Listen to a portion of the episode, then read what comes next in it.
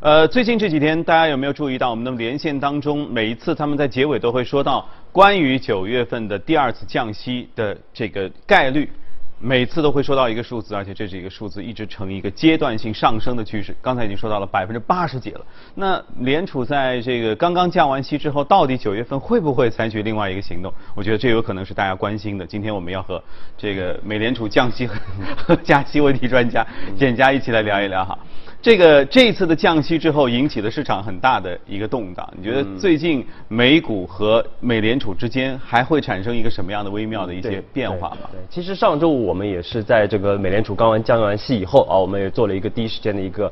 点评啊，那么其实我们说，其实九月份，当时我们也提出了九月份降息的概率还是非常大的，就是连续两次会议啊都出现这样的一个降息的一个节奏。那么未来整个美联储的一个降息的这样的一个节奏，其实关键还是要看后续的整个美国经济，包括美国就业市场的这样的一个表现啊。所以说我们一直为什么在节目当中一直跟大家去啊重点去解读，像包括像非农就业数据啊，包括像 PMI 的数据，对啊等等啊，其实就是为了来这个。呃，来提前预判，或者是说来跟踪未来美联储的这样的一个啊，这个降息的这样的一个周期啊。这次你看鲍威尔其实嘴挺硬的，就一方面说我们降息了，另外一方面他的表达当中说这个不一定是一连串的开始，他说这可能只是一个预防性的动作。那么最近的这些数据支撑的是呃继续这个美股强劲啊，美国经济强劲呢，还是说开始有些疲软？对，其实我们说鲍威尔他讲话，其实说呃，他不一定是他真心的这样的一个话，因为嗯因为他可能是也是心里也是觉得这个美联储还是会有多次降息的啊，当然他也没有否认啊，最后他说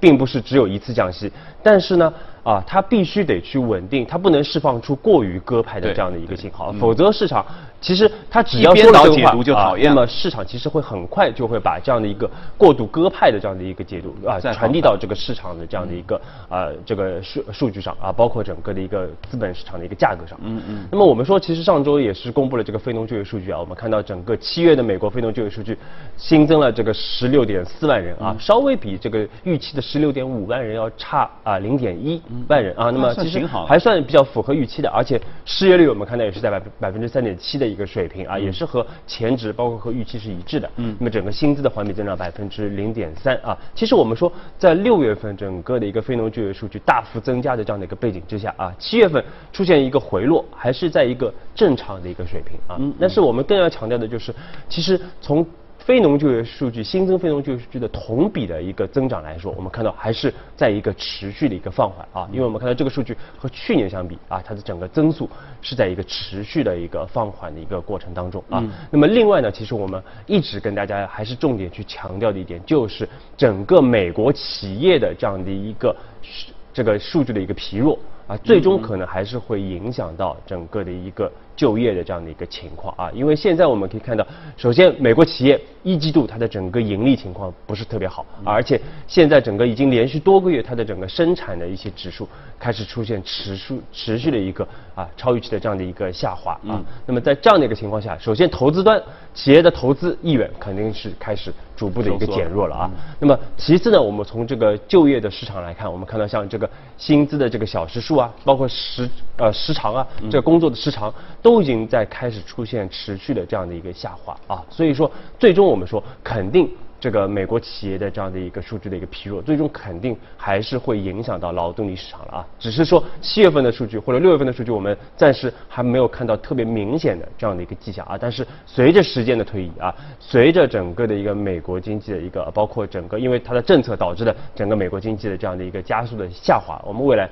会看到越来越明显的啊这样的一个迹象会出现啊。那么而且呢，其实我们说呃。这个迹象出现，其实最终会导致什么呢？因为美国是一个消费为主的这样的一个国家啊，百分之七十以上的这样的一个经济是靠居民的消费啊。那么，如果我们说薪资的增长的变化出现了影响，再叠加上我们看到前两年啊，虽然说薪资也有一些波动，但是从一四年到一七年，我们看到整个美国它的整个的一个消费还是非常的。平稳的啊。那么其实这个和我们说和股市的这样的一个变化是有直接的关系的，因为美国居民他的这个金融的杠杆率非常高啊，他大量的资产是投入到股市当中的啊，而且我们知道这个过去十年的这个长牛啊，导致的其实他们的消费的能力还是非常的底气足底气很足啊。但是呢，我们说去年就发生了一个变化啊，因为一八年我们知道美股的波动其实是很大的啊，年初大跌啊什么的，波动非常大。那么波动大就导致它的整个消费，我们看到去年就出现了明显的一个波动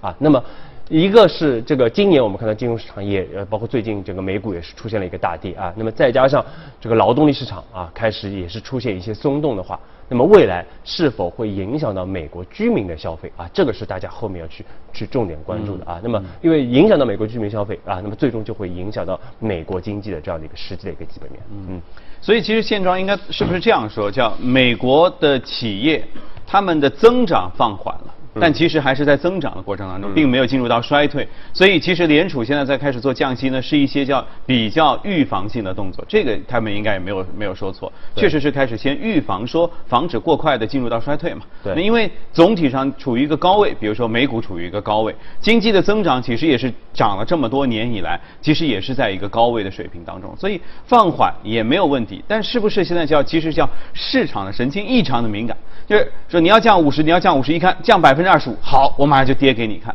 市场是不是有一种有点像就惯坏的孩子的那种有一种任性的感觉？对，所以就是我刚才一开始在节目之前提到的，包括我们其实，在七月初的节目中，当时就跟大家说了啊，就是不要认为美联储降完息以后，市场会继续的一个大涨，因为其实美联储的降息，其实因为金融市场它是反映预期的啊，所以说只要这个，因为七月初其实对于美联储在七月份降息的预期已经非常的强了啊，明确。对，因为特别是在六月份的这个议息会议之后，其实这个预期已经非常的明确了啊，百分之一百铁定是降息的啊，所以其实当时金融市场已经呃这个包括美股已经涨涨了一大波了啊，所以说真的等这个东西落地了以后啊，反倒是出现了一个调整啊，所以为什么鲍威尔我们说要释放一定的这样的一个偏中性的啊这样的一些信号，就是为了防止大家继续过度的去预期整个美联储未来的整个货币政策的一个走对向。，我记得前两年我们在做跟美联储相关的加息的话题的时候，当时真的是。呃，很难判断。当时说概率已经从百分之四十几到了百分之五十几，甚至到掉到六十几。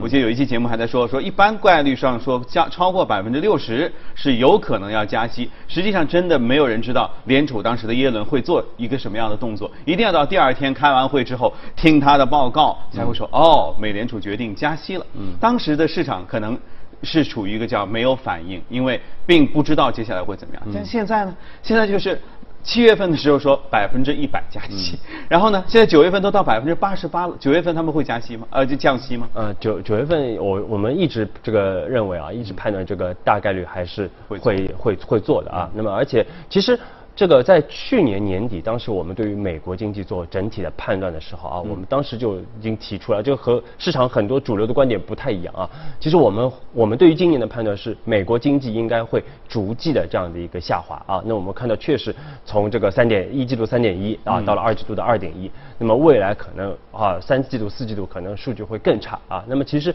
在这样的一个环境下，当时我们记得，其实美联储还是在一个加息的这样的一个预期通通道里边啊，包括他们还在这个包括点阵图反映的还是一个加息的这样的一个预期啊。所以说啊，我们认为当时的这个预期差是很大的啊。那么现在其实市场的这个一致预期又非常的强啊，那我们就要看这个是不是会有一些比较让大家超预期啊，会有不一样的这样的一个情况出现。啊，可能呃，并不一定会有持续的这样的一个降息啊，因为为什么？因为其实最近的这样的一些变化啊，呃，我们会导就他们包括这个这个美国的整个的一个贸易的政策啊，有可能会导致它的国内的物价。会出现超预期的这样的一个上涨。啊，就是我们上次说的，可能会出现一些类滞胀的这样的一个情况出现。那么，如果一旦出现经济在下滑啊，但是物价出现超预期的上涨的话，对于美联储来说，这就是个非常尴尬的一个局面啊，因为任何的一个滞胀的这样的一个环境，其实对于对于央行来说都是非常之难作为的，而且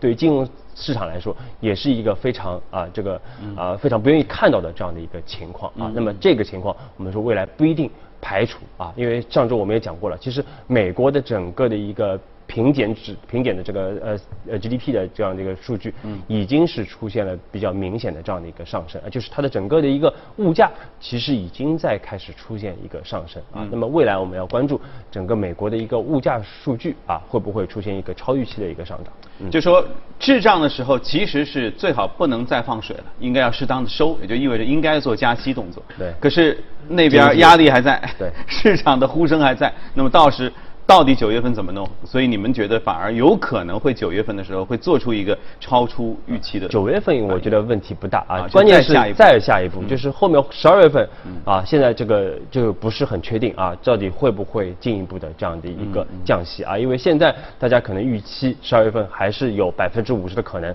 啊，还是会降息的啊。但是到时候啊，这个我们看，首先经济肯定是不支持降降息的啊，但是是不是会有其他的因素？来一呃来限制啊整个整个降息的这样的一个动作啊。